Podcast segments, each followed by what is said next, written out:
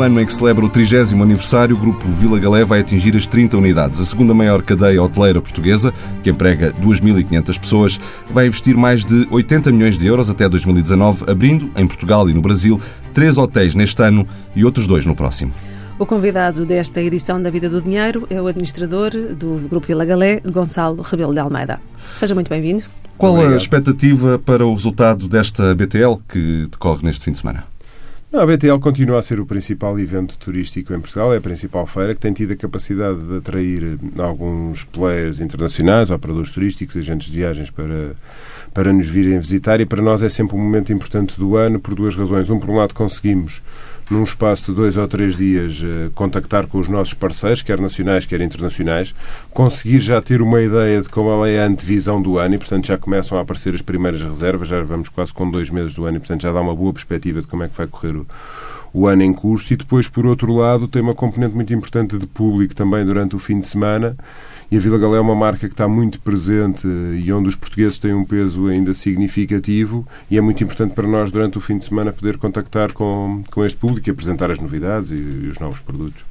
No ano passado, o grupo teve receitas de mais de 100 milhões de euros, acima das expectativas, e já afirmou que isso ficou a dever-se mais à subida do preço médio do que ao aumento da taxa de ocupação.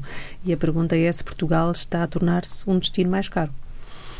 Eu não, eu não diria que está a tornar-se um destino mais caro. Ele, ele, na prática, está a atingir, estaremos perto de atingir o posicionamento natural de Portugal. Ou seja, durante o período da crise houve aqui um desfazamento muito grande.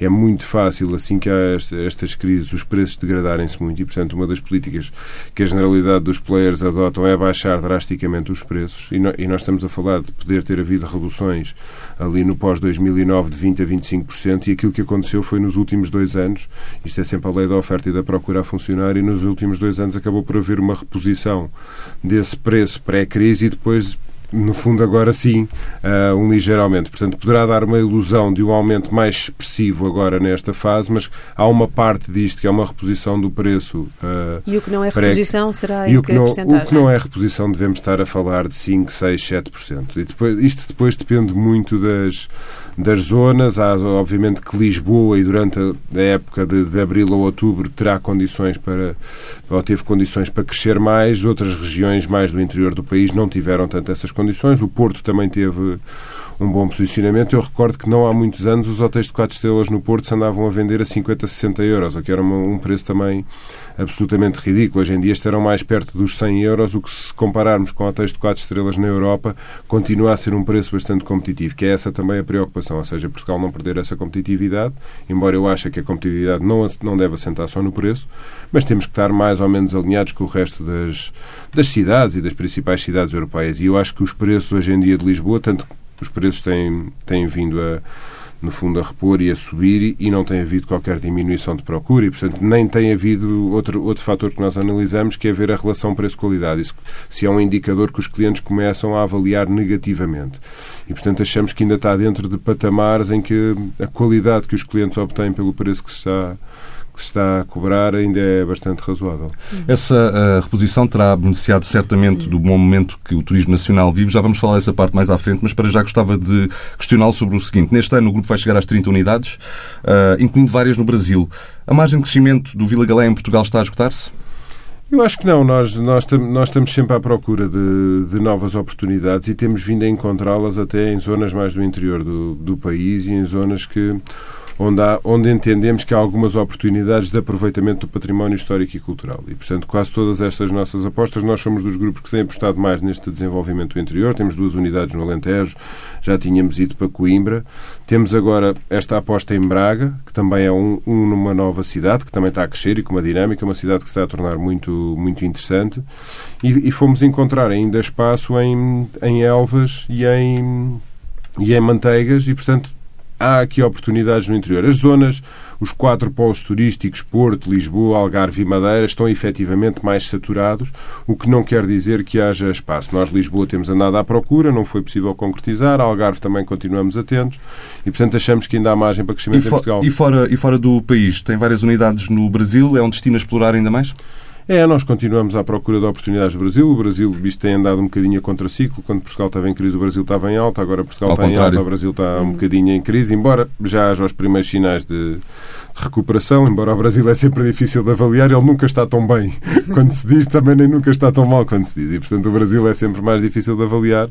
Mas, de qualquer das maneiras, a nossa experiência e o peso da marca hoje em dia no Brasil, já estamos lá desde 2001 o peso da marca e as sinergias que já criámos e o conhecimento do mercado é um capital que não queremos desaproveitar. E, e portanto, oportunidades noutros mercados estudam?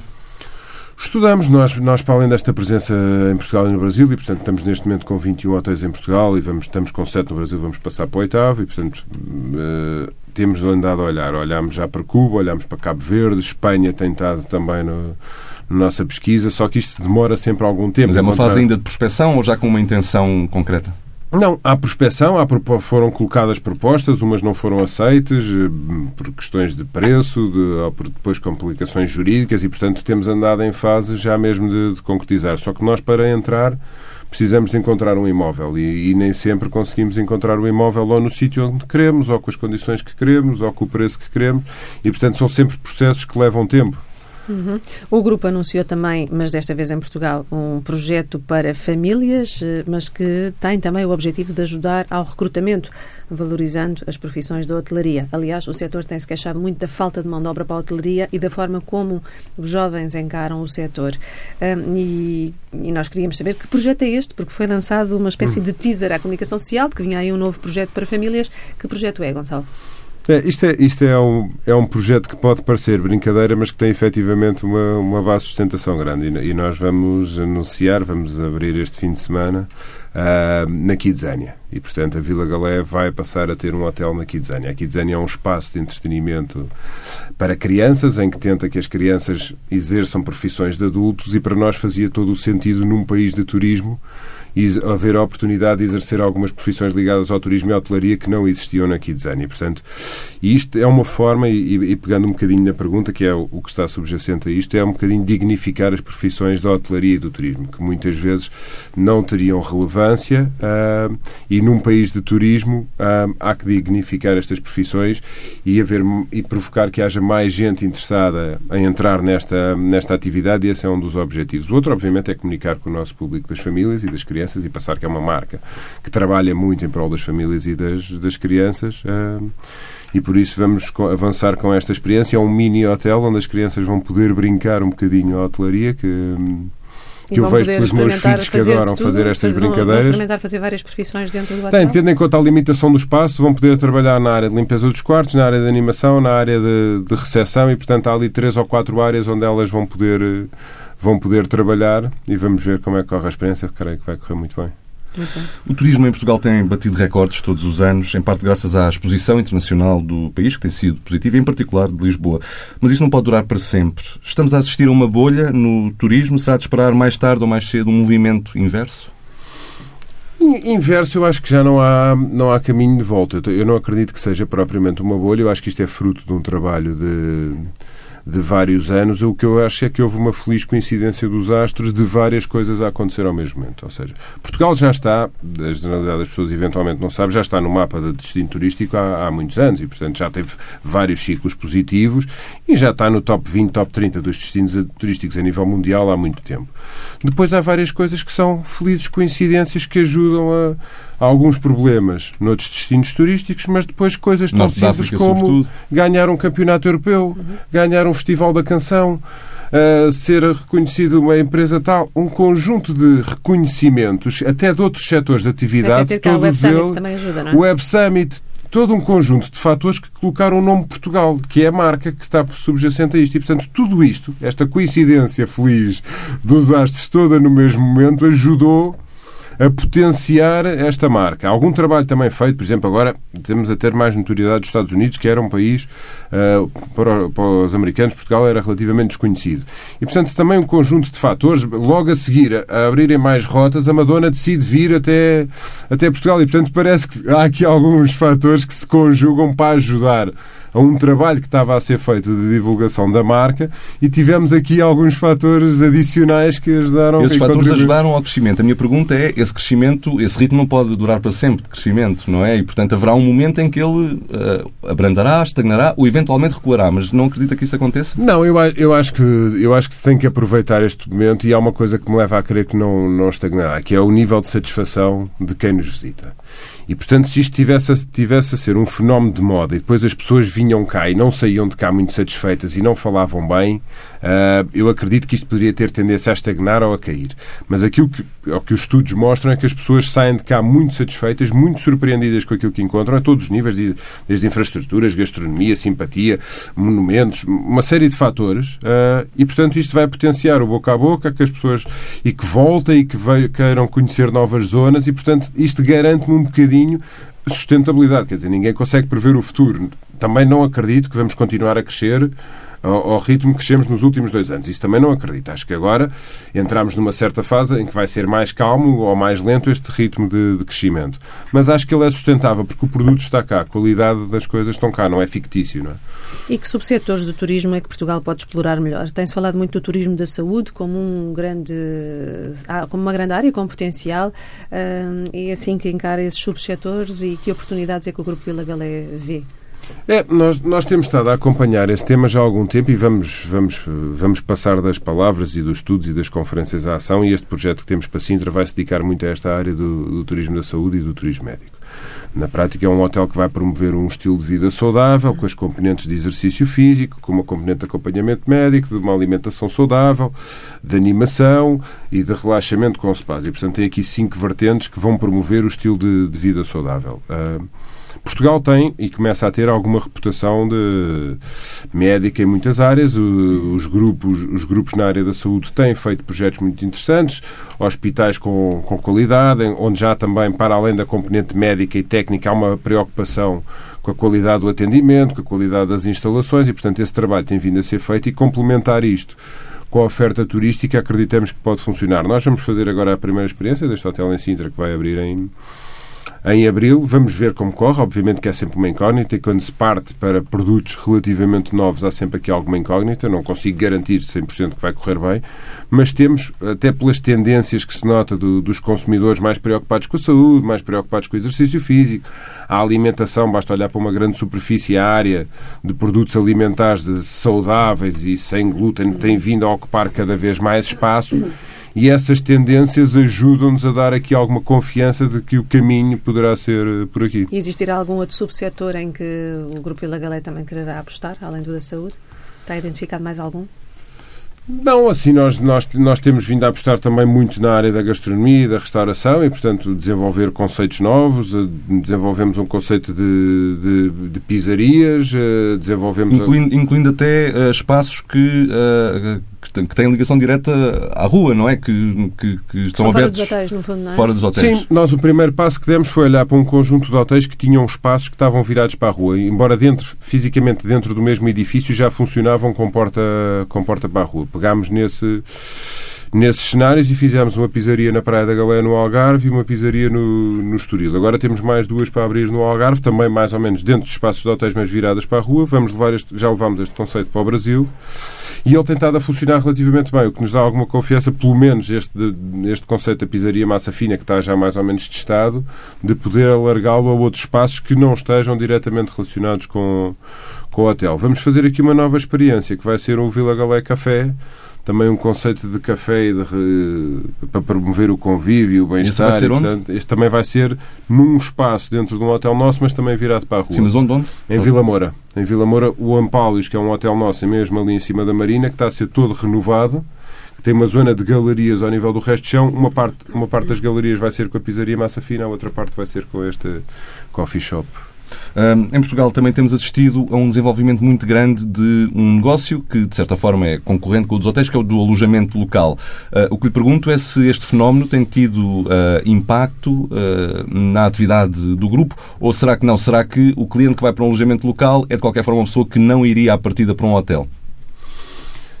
Vamos ver, eu, eu, eu, contrariamente até muitas vezes o que se ouve dizer relativamente aos hoteleiros, eu, eu, sou perfeitamente favorável ao alojamento local e a formas alternativas do alojamento local e acho que elas contribuíram até para este crescimento do, do turismo em Portugal, até porque a taxa de ocupação dos hotéis, e nomeadamente na zona de Lisboa, nos períodos entre abril e outubro, é bastante elevada e, portanto, se não fosse alguma oferta de alojamento local adicional, nem seria possível ter, ter recebido tantos turistas e, portanto, temos que ter isso em conta.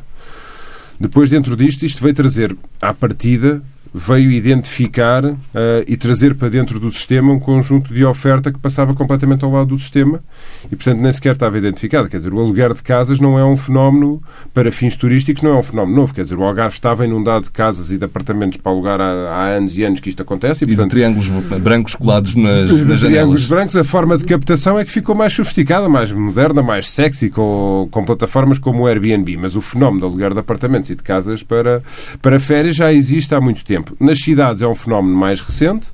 Uh, eu acho que permite trazer mais públicos, efetivamente, mas públicos esses que uh, inclusive é a mesma pessoa, há sempre aquela fixação que ah, vêm enquanto são jovens e depois a seguir passam para o hotel. Isto pode acontecer. Uh, pode acontecer consoante o estilo de viagem que a pessoa está a fazer. Eu posso estar a vir com uns amigos e até fico neste tipo de alojamento, mas depois, duas semanas depois, eu tenho que vir a Lisboa em negócios e já não, já não me dá jeito nenhum ficar num apartamento e vou ficar num hotel, ou se quando quiser vir com a, com a minha mulher ou com os meus filhos, posso optar por um ou por outro. Portanto, poderá haver aqui alguma coincidência. Não acho que canibalize. Eu acho que os hotéis têm que apostar em diferenciar-se pelo, pelo serviço, oferecer mais relacionamento, mais acolhimento com os hóspedes.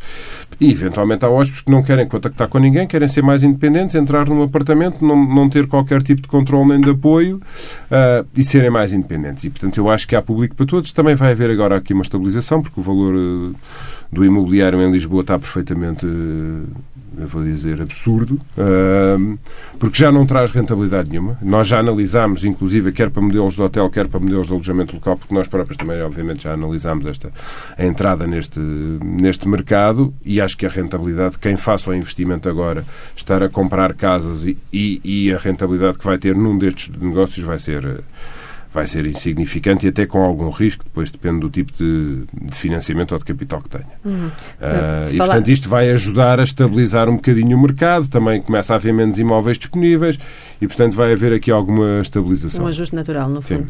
Uh, falámos do, do Airbnb uh, e qual é que é o peso hoje em dia na angariação de clientes das plataformas digitais de pesquisa de hotéis, de reservas, um, Trivagos, Mamondos, Bookings, são mal necessário para o setor?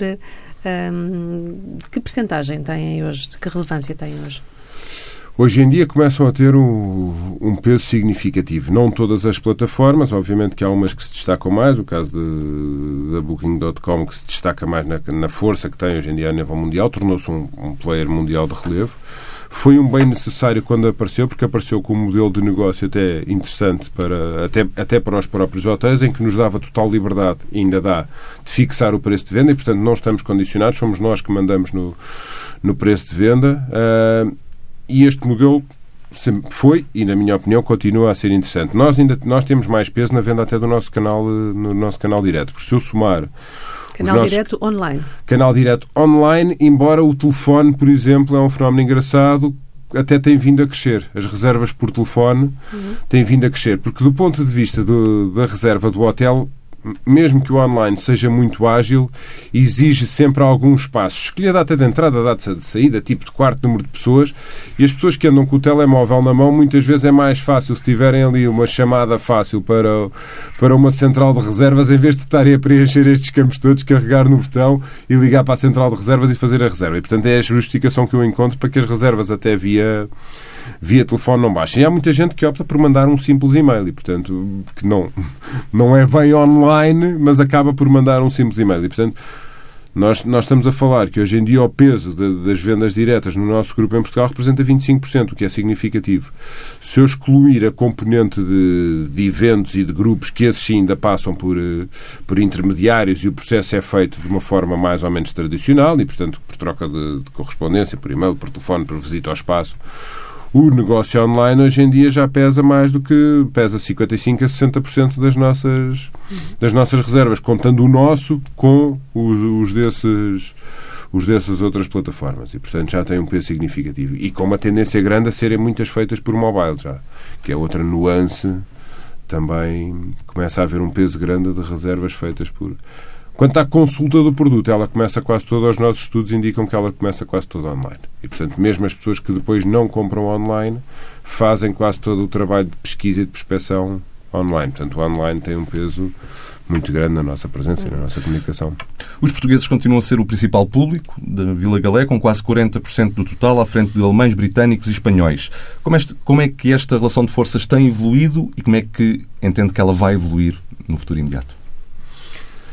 Ela, ela, os números têm estado relativamente estáveis. Nós tivemos ali uma, uma estagnação aqui em Portugal no, no momento da crise e, e, e, porque alguns outros mercados internacionais arrancaram primeiro. Portanto, houve ali um reajustamento e, portanto, houve ali uma queda até dos portugueses e, e, um crescimento de mercados internacionais, mas neste momento voltou outra vez mais ou menos ao mesmo equilíbrio. Esse número tem sido relativamente estável. Nós continuamos a apostar muito na comunicação para para o público português, a criar produtos especificamente para, para o público português e continuamos a fazer uma aposta muito forte no, no mercado no mercado nacional. Tem havido alguns, algumas mudanças mais até em termos de, de mercados internacionais. Portanto, mais recentemente, quer o mercado brasileiro, quer o mercado dos Estados Unidos, têm vindo a ter muito mais peso do que já tiveram no passado. Portanto, nessa lista de países, onde continuam a vir esses três primeiros, e portanto Inglaterra, Alemanha e Espanha, logo a seguir, hoje em dia, por exemplo, vêm os brasileiros. Não é? E um dado curioso é que o ano passado, por exemplo, nos nossos hotéis, que receberam quase 600 mil clientes uh, em Portugal o ano passado, da, dos quais praticamente metade, 200 e tal mil, são, são portugueses, das nacionalidades internacionais brasileiras, nós recebemos 29 mil brasileiros e 33 mil espanhóis. E, portanto, num país que está mesmo aqui ao nosso lado, gerou-nos 33 mil clientes e o Brasil, que está do outro lado do Atlântico, gerou 29. E, portanto, já quase muito próximo do, do mercado espanhol. Posso sempre dizer que são poucos espanhóis, não é? Portanto, temos a crescer nos espanhóis. Mas é só para dar uma noção de que o peso dos brasileiros já é, já é significativo hoje em dia. E esta atração por parte do público americano ter-se-á devido a quê? Foi o próprio grupo que fez essa aposta? É a divulgação do país enquanto marca e porque está na moda? O que é que Sim, e aqui eu, eu aqui acho que dar o devido mérito também à própria TAP e à, e à reabertura de um conjunto de rotas, não só da TAP, mas depois de outras companhias aéreas também, que contribuíram para alguma divulgação adicional nos, nos Estados Unidos. E, portanto, aí mais mérito de, dos players da aviação do que propriamente nosso, e nós agora a tentar ir um bocadinho a reboque e, e aproveitar a existência destas ligações aéreas. Nós estamos sempre um bocadinho dependentes do, do transporte aéreo, portanto, nós temos que trabalhar sempre um bocadinho os mercados com melhores ligações, com melhores ligações aéreas. Muito bem, há pouco falávamos dos espanhóis, eles estão em força no Porto, não é? Basta circular por lá, quer de dia, quer de noite, e estão em força. A taxa turística do Porto começa a ser cobrada nesta semana, precisamente. E eu pergunto se 2 euros é um valor razoável. 2 euros é um valor. Não, não vou adjetivar esse, esse valor. Eu, eu, para já sou contra o, logo a própria nomenclatura e o cobrar uma taxa turística, porque num país que se quer afirmar, afirmar como um país turístico e que na prática está a convidar pessoas a virem visitar-nos, o conceito de eu cobrar qualquer coisa, uma taxa a um visitante, que é alguém que eu convidei a vir visitar o nosso país, é sempre uma uma mesmo, coisa que me chama. Mesmo que esse valor seja Muitas metade, outras cidades. Lisboa cobra metade, mesmo que seja metade. Pronto. Depois não consigo perceber o racional que está por trás de se, se Lisboa tem funcionado com um euro, uh, porque é que o Porto avançou com dois. Uh, e por outro lado, também, mesmo só relativamente à, à nomenclatura, eu acho que ainda assim seja só uma questão de nome, o conceito de city tax, portanto, é uma taxa da cidade e não é propriamente uma taxa turística, porque no caso do Porto ela vai ser efetivamente usada para para, para a reabilitação da cidade e para um conjunto de obras, nem todas elas serão necessariamente turísticas. Ela é mais turística, por acaso, em Lisboa, porque em Lisboa os fins a que a taxa se destina têm sempre que ter alguma componente turística. Obviamente que tudo é turístico porque uma cidade é agradável para os turistas quando é agradável para as pessoas que cá vivem, que querem todos exatamente a mesma coisa, porque são coincidentes os interesses. Quer os habitantes, quer os residentes, quer os turistas querem encontrar os espaços verdes, a cidade limpa, os prédios reabilitados, não haver lixo, haver museus, haver oferta de restaurantes. É igual, toda a gente quer isto. E isto, na prática, é o trabalho de uma cidade. Portanto, quase que tudo pode ter uma justificação turística, porque no fim do dia é ter uma cidade mais agradável. A pergunta é se é preciso uma taxa turística ou se essa taxa pode ser um tiro no pé no setor. Eu não sei se. Eu acho que ela não tem, não tem causado grande impacto. A minha preocupação não é tanto porque eu acho que com a, com a procura uh, não tem contribuído para afastar ou tornar a cidade menos competitiva. Desde que, e isso até à data não aconteceu, não cair esse encargo sobre, sobre os players do setor e essa taxa na prática vir a ser retirada do, do preço ou da rentabilidade de, dos players instalados. Obviamente que o modelo mais simples de todas elas foi pôr quase exclusivamente a hotelaria a pagar estas taxas. Uh, embora as pessoas deixem receita num conjunto de outros estabelecimentos na, na cidade e esse só-nos um bocadinho de responsabilidade administrativa de cobrança acabou por ficar nos hotéis porque era um modelo mais simples. Uh, mas e, e, sobre as unidades de alojamento, mas há um conjunto de outros players na cidade a beneficiar. Quer dizer, todo, todo o comércio das, das cidades hoje em dia beneficia do, do, turismo e apareceram novas lojas, novos conceitos, conceitos tradicionais, conceitos mais retro. Quer dizer, a, a dinâmica do comércio de rua passou a ter a ser muito mais relevante e eu acho que tudo isto beneficia. Portanto, é uma resposta um bocado redonda, mas. Gonçalo Rebelo de Almeida, obrigado. Vamos agora ao comentário semanal do economista João Duque. Bem-vindo, João. O administrador do grupo Vila Galé acredita que o crescimento do turismo em Portugal não é apenas um fenómeno de moda, que seja passageiro, porque os estudos mostram, diz ele, que as pessoas saem de cá muito satisfeitas admite mesmo que um crescimento, o crescimento do turismo pode abrandar, mas entende que não vai haver uma redução. São boas notícias para o país? Sim, e ouvindo as palavras dele, são palavras que eu considero muito credíveis porque é uma pessoa que está na, na indústria. Uh, nós não temos. A pergunta que, que eu posso colocar é porque é que as pessoas voltam a Portugal? Nós não, eu costumo dizer que nós não temos torres. Temos a Torre de Belém, mas não, eh, quer dizer, acho que as pessoas não vêm para ver a Torre de Belém. Também temos aqui as Torres de Lisboa onde Também estamos, mas não é certamente para isso. Também não é certamente. Mas já foram a Nova Iorque ver as Torres Gêmeas, eh, já iam a Nova Iorque, eh, vão a Torre vão a Londres ver a Torre de Londres, vão a Paris ver a Torre Eiffel, vão a Pisa ver a Torre de Pisa. Nós não temos uma torre icónica que atrai muita gente. E a cultura a meu ver, quem vem de fora visita-nos, gosta, surpreende-se, mas não volta, parece-me, por esse motivo. Voltará sim se gosta de, de praia, do mar, de, de, de, sol, de boas pessoas, de boa comida. Isso volta. Fará isso, ou será suficiente para fazer voltar as pessoas que vêm cá uma vez? Não sei. Pelo menos saem satisfeitas e uma pessoa satisfeita tem alguma probabilidade de dizer a terceiros que podem ir. É um sítio muito bom que na qualidade preço e nessa relação satisfaz e as pessoas voltam uh, ou vêm com essa confiança, com a, o, a, o, a designação de, ou indicação de um amigo. Quando uma pessoa sai insatisfeita, diz uh, a 10 pessoas, quando vai satisfeita, diz apenas a 3. Portanto, uh, termos poucos, mas que voltam satisfeitos, é, saem satisfeitos, é bom por causa disto. Um, e, portanto, Há uma outra razão que no futuro pode trazer gente, que é o ancoramento às propriedades que estão a ser vendidas em Portugal a não residentes. Casas, eh, propriedades, terrenos, etc. Que podem levar a que essas pessoas seguramente voltam, voltam todos os anos, aliás, passarão muito provavelmente uma boa parte da sua vida aqui, pelo menos meio ano, e depois trarão a sua família e amigos, não é? Para os visitar e para recorrentemente verem, porque têm umas instalações adequadas e gratuitas.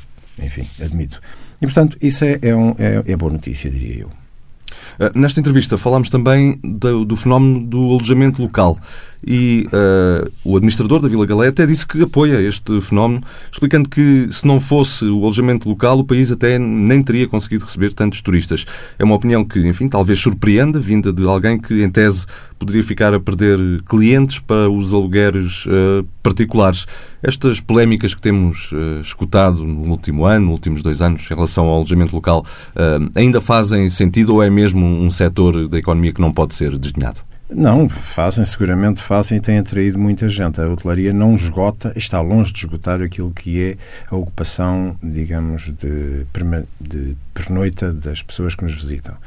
Um, tem, tem efeitos negativos também sobre a pressão dos preços, eh, mas esses efeitos negativos, eh, eu penso que, eh, em princípio, devem estar a atenuar-se e, portanto, Eu penso que estamos a chegar a uma situação quase de equilíbrio. Porque é, muita gente. É... Desculpa interromper, João, só para uh, dizer que uh, nesta entrevista ele vai exatamente ao encontro dessa ideia, uh, dizendo, explicando até que o, o, Estado, dá o exemplo de Lisboa, dizendo que o Estado do mercado imobiliário é absurdo e que esmaga o, as margens de, de, de, rendimento que se podem tirar de um negócio destes para quem quer, enfim, comprar uma casa com esse propósito. Exatamente. Aliás, mesmo as pessoas que compraram há mais tempo, se fizerem as contas ao custo de oportunidade, é o que é que uh, receberiam se vendessem hoje o uh, apartamento que estão a colocar em alojamento local. E se fizerem as contas a esse rendimento que deixam de ter, que poderia provir dessa disponibilidade de, dinheiro, face àquilo que é o rendimento que têm hoje, já começa a ter um, um equilíbrio muito próximo daquilo que é uma remuneração pouco atrativa para grandes investimentos nesta área. E, portanto, parece-me que estamos a chegar a um ponto em que uh, pelo menos novos investimentos são seriamente analisados por investidores atentos. Não quer dizer que não apareça ainda muita gente desconhecedora, pouco informada, que venha com um novo dinheiro a correr a comprar apartamentos, a pensar que vai ganhar imenso dinheiro. Não vai, provavelmente, porque há, uma, alguma limitação. Até há um engarrafamento digamos, há, há um estrangulamento à, à capacidade de recepção de Portugal, que são os aeroportos, porque os espanhóis não nos visitam. Nós, o principal, a principal fonte de turistas não residentes não são Espanha, não é Espanha. Uh, portanto, vem do Reino Unido. Uh, o que quer dizer que vem de avião, não vem de barco. Portanto, há um, há um certo estrangulamento na capacidade de crescimento do nosso turismo. Portugal não está no meio da Europa, onde nós seríamos atravessados por automóvel por muito lado e, portanto, temos esta dificuldade. Portanto, a procura poderá continuar a crescer de alguma maneira, de forma sustentada, se continuarmos a ser também competitivos em preço e note-se que também é importante termos atenção a essa competitividade que vem através dos pacotes que são vendidos fora, ou pelo menos das viagens aéreas. Porque, à medida que o norte da África começar, particularmente, países que já foram receptores grandes de grande turismo, nomeadamente dos franceses, como a Tunísia, começarem a, a mostrar evidências de grande calma, segurança e boa recepção aos turistas, nós vamos começar a sentir uma concorrência direta nas montras ou nas páginas da web, é? nos bookings, nos uh, Airbnbs, etc. E, portanto, nós vamos, de alguma maneira, sofrer também dessa procura acrescida, eh, dessa oferta acrescida, fazendo pôr em causa, de alguma maneira, acho eu, aquilo que é a atratividade e a louca subida que temos uh, sentido, que tem sido muito boa para a economia portuguesa. Talvez essa uh, estagnação do crescimento, pelo menos do alojamento local, possa também, ainda que indiretamente, resolver um outro problema que temos, que é também um problema social, que é o, o, do mercado imobiliário para arrendamento de longa duração, o arrendamento tradicional, que tem sofrido, sobretudo em Lisboa, que tem sofrido bastante nos, nos últimos anos. Tem. E neste momento aquilo que de alguma forma se tem estado a verificar é que o alojamento local não está a invadir, enfim, as zonas não nobres da cidade, ainda. Mas o que acontece é que muita gente que vende e que fica com dinheiro para aplicar, vai agora comprar nas zonas periféricas. E ao comprar nas zonas periféricas vai subir o preço. E, por, e isso é muito preocupante, porque para o arrendamento de longa duração temos os portugueses. Os portugueses não têm capacidade de rendimento disponível para fazer face as remunerações de capital que, comprados agora, são exorbitantes face àquilo que é a nossa capacidade de pagamento de rendas. E, portanto, uh, há uma forma, para mim, muito simples de tentar evitar este constrangimento, que é através do aumento da oferta de construção nova. Uh, não sei é se a banca está muito disponível para isso. De qualquer das formas, a construção dentro dos dados que agora recentemente saíram do PIB, tem-se portado muito bem e tem suportado tem havido uma recuperação. o nosso crescimento. É verdade. É, aliás, a grande estrela, diria eu, do investimento e da recuperação económica de Portugal. Vamos agora à rubrica de finanças pessoais. Esta semana a jornalista Ana Sanlês olha para os custos de fechar uma conta bancária de alguém que tenha falecido. A situação é delicada e tratar de burocracias não ajuda a fazer o luto. A morte de um familiar custa a digerir, mas também pode custar dinheiro. Há bancos que cobram centenas de euros pelo processo relacionado com a habilitação de herdeiros. Encerrar a conta propriamente dita não custa nada, mas há comissões ao longo deste processo que podem ultrapassar os 100 euros. Isto porque os bancos cobram para dizer quanto dinheiro está na conta da pessoa falecida. Alguns bancos obrigam ainda os herdeiros a pagar as comissões que ficaram em dívida, que muitas vezes até ultrapassam o valor que está depositado. A estas comissões ainda acresce a habilitação de herdeiros, feita por notário, que custa cerca de 150 euros. A DECO defende que este processo seja gratuito, uma vez que fechar a conta bancária de uma pessoa falecida é obrigatório por lei. A associação que defende os consumidores vai insistir com o Governo e com o Banco de Portugal para que estas comissões sejam eliminadas de uma vez por todas. Termina assim mais uma edição da Vida do Dinheiro. Pode ler tudo em dinheirovivo.pt e em papel, sempre aos sábados, com o Diário de Notícias e o Jornal de Notícias, e ouvir na rádio e ler e ver em tsf.pt.